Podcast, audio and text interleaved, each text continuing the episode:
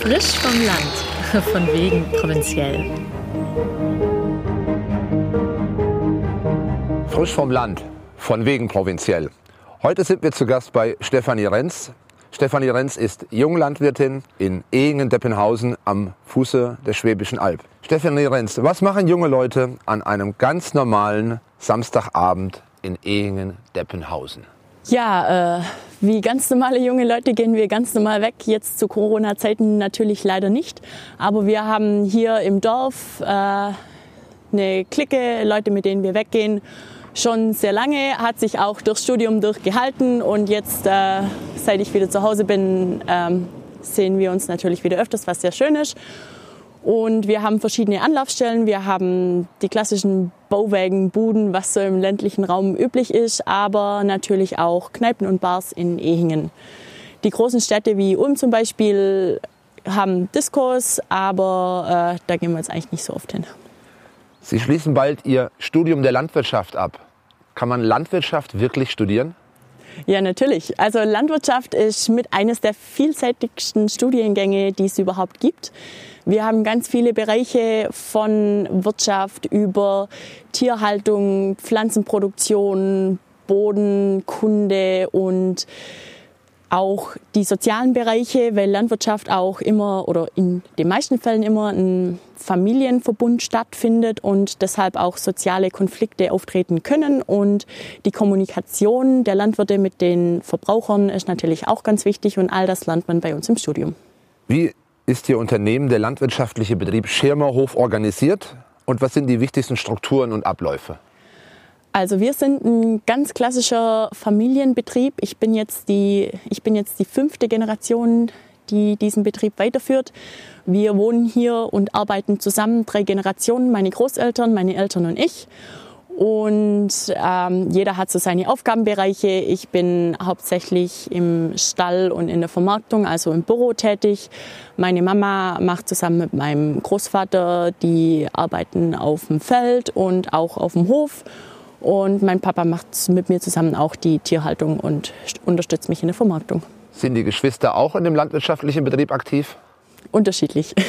Ich habe drei Geschwister und die beiden Kleinen, die noch zu Hause wohnen, die unterstützen natürlich immer auf dem Betrieb, wenn sie denn Zeit haben und können, wenn es die Schule zulässt und wenn sie äh, sonst keine Freizeitaktivitäten haben.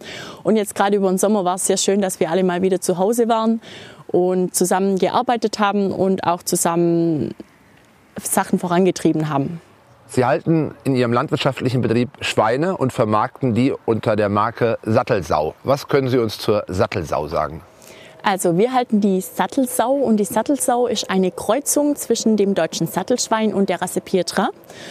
Und die Rasse Deutsches Sattelschwein ist eine vom Aussterben bedrohte Rasse. Es gibt noch 300 Herdbuchtiere, also 300 eingetragene Zuchttiere in Deutschland und 50 davon stehen bei uns. Das heißt, wir tragen einen großen Teil zum Erhalt dieser Rasse bei und sind da auch sehr stolz drauf. Sind Sie Massentierhalterin? Ich bin keine Massentierhalterin, wir sind ein kleiner familiärer Betrieb. Die Frage ist immer so, wo fängt Massentierhaltung an?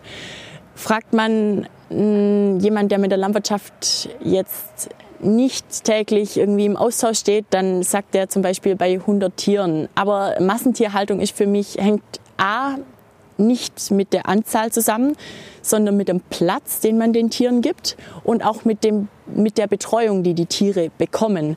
Wenn ein Tier in, einer, in einem größeren Betrieb mehr Platz hat und äh, eine bessere Betreuung, mehr Zeit gewidmet bekommt von dem Landwirt, dann ist das für mich eine wesentlich bessere Haltung und das, der Begriff Massentierhaltung sagt erstmal nichts aus.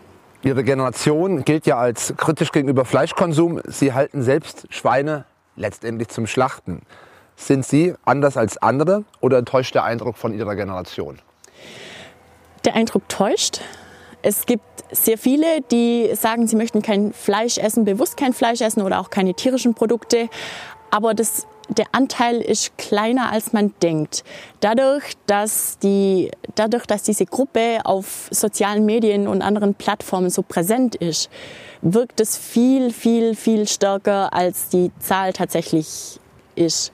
Also es sind nach wie vor sehr viele Menschen, die Fleisch essen. Und was mich sehr freut, ist, dass es immer mehr Menschen werden, vor allem in meiner jungen Generation, die bewusst Fleisch essen, die sagen, ich habe jetzt einen Grillabend mit Freunden, ich möchte was Besonderes machen und dazu möchte ich auch ein besonderes Fleisch mit einer Haltung, wo ich weiß, wo es herkommt und so weiter und so fort. Sie sind Bäuerin, betrachten Sie sich auch als Unternehmerin? Ja, ähm, ich bin Bäuerin, Landwirtin und dadurch, dass jeder landwirtschaftliche Betrieb auch in Unternehmen, als Unternehmen funktionieren muss, betrachte ich mich natürlich auch als Unternehmerin.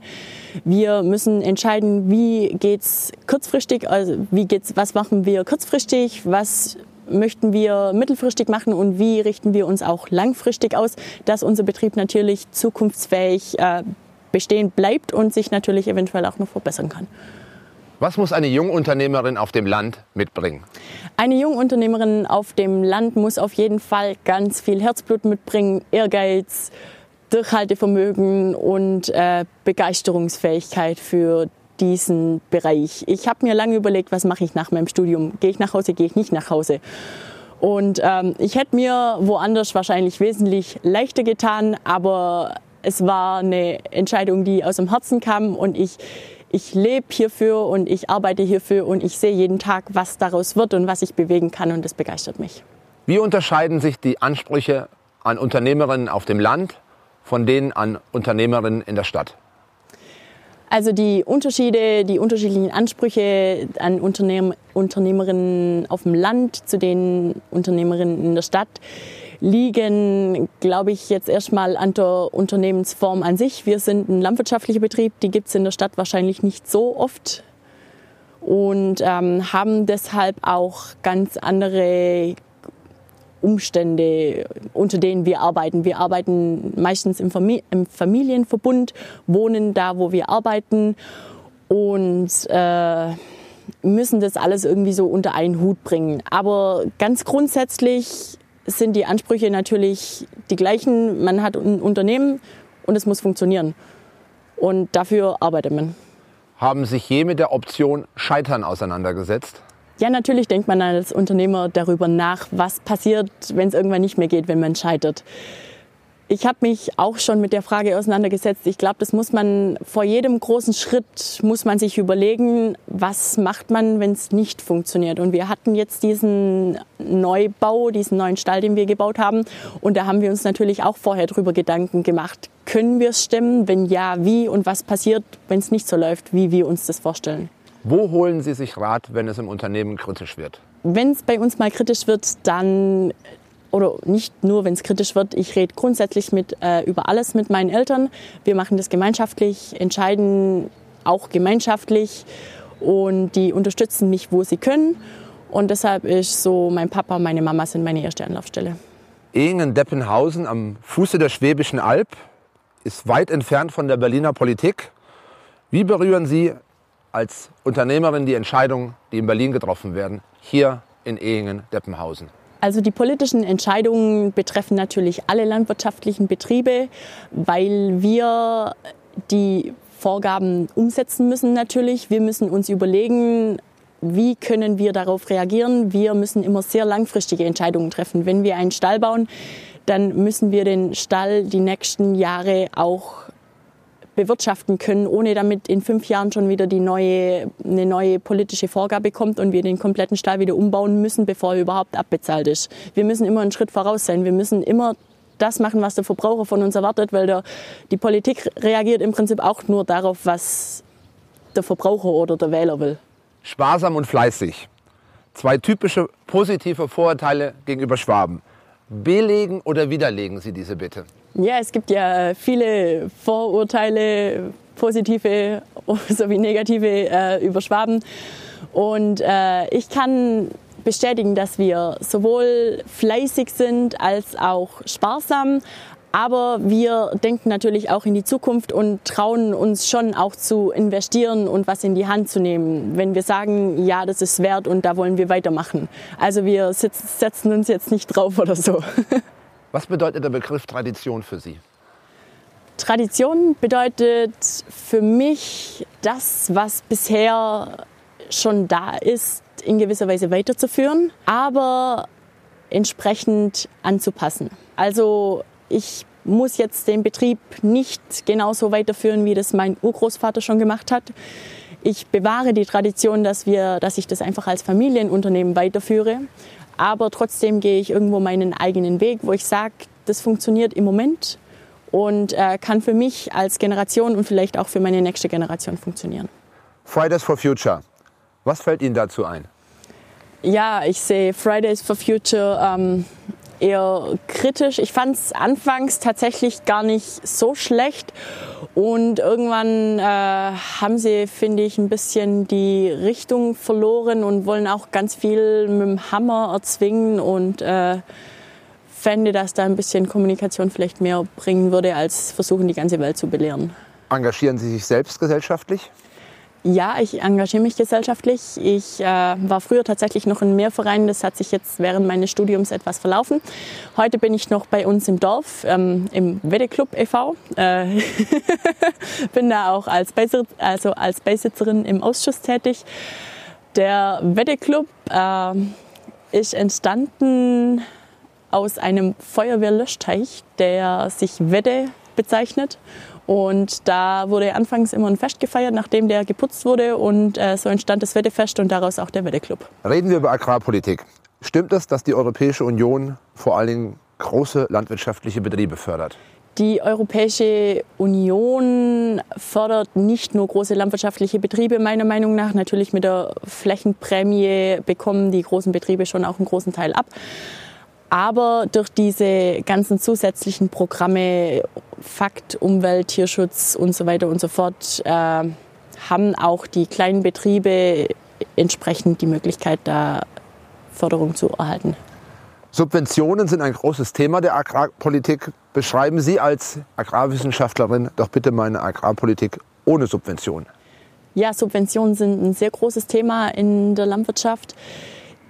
Meiner Meinung nach funktioniert die, der ganze Bereich nur dann ohne Subventionen, wenn wir alle Leistungen, die wir bringen für die Umwelt, für die Gesellschaft und auch für die Lebensmittel, die wir produzieren, wenn wir die alle so vergütet bekommen, dass wir davon leben können, dann funktioniert das ganze System auch ohne die Förderungen.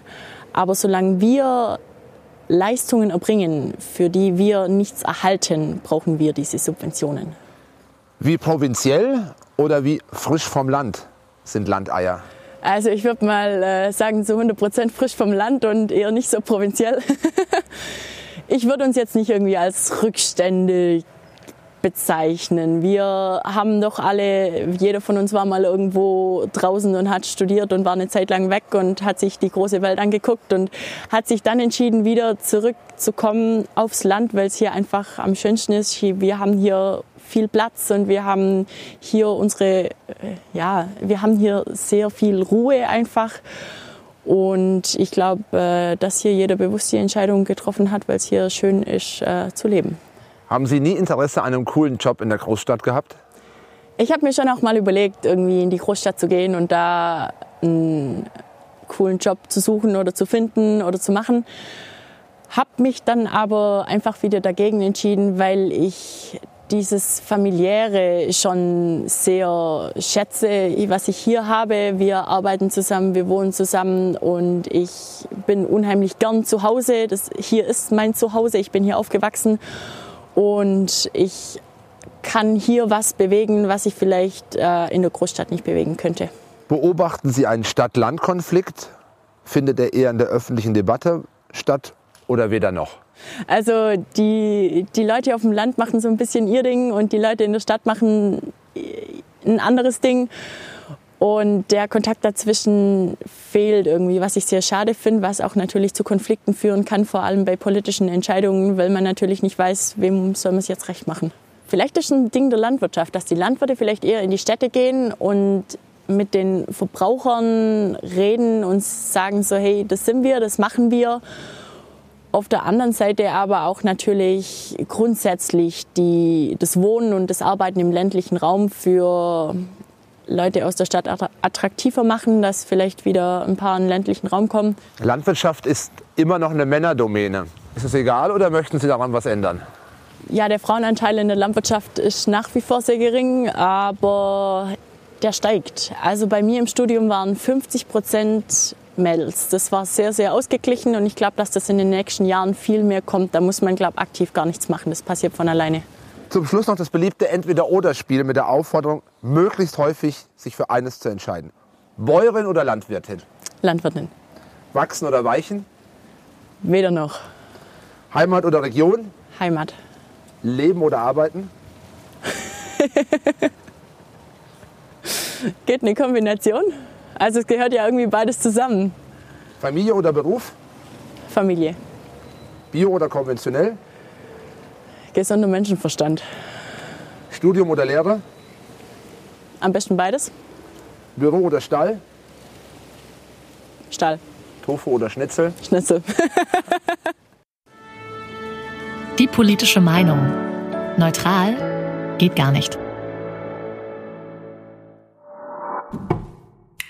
Ein Audiopodcast der Konrad-Adenauer-Stiftung.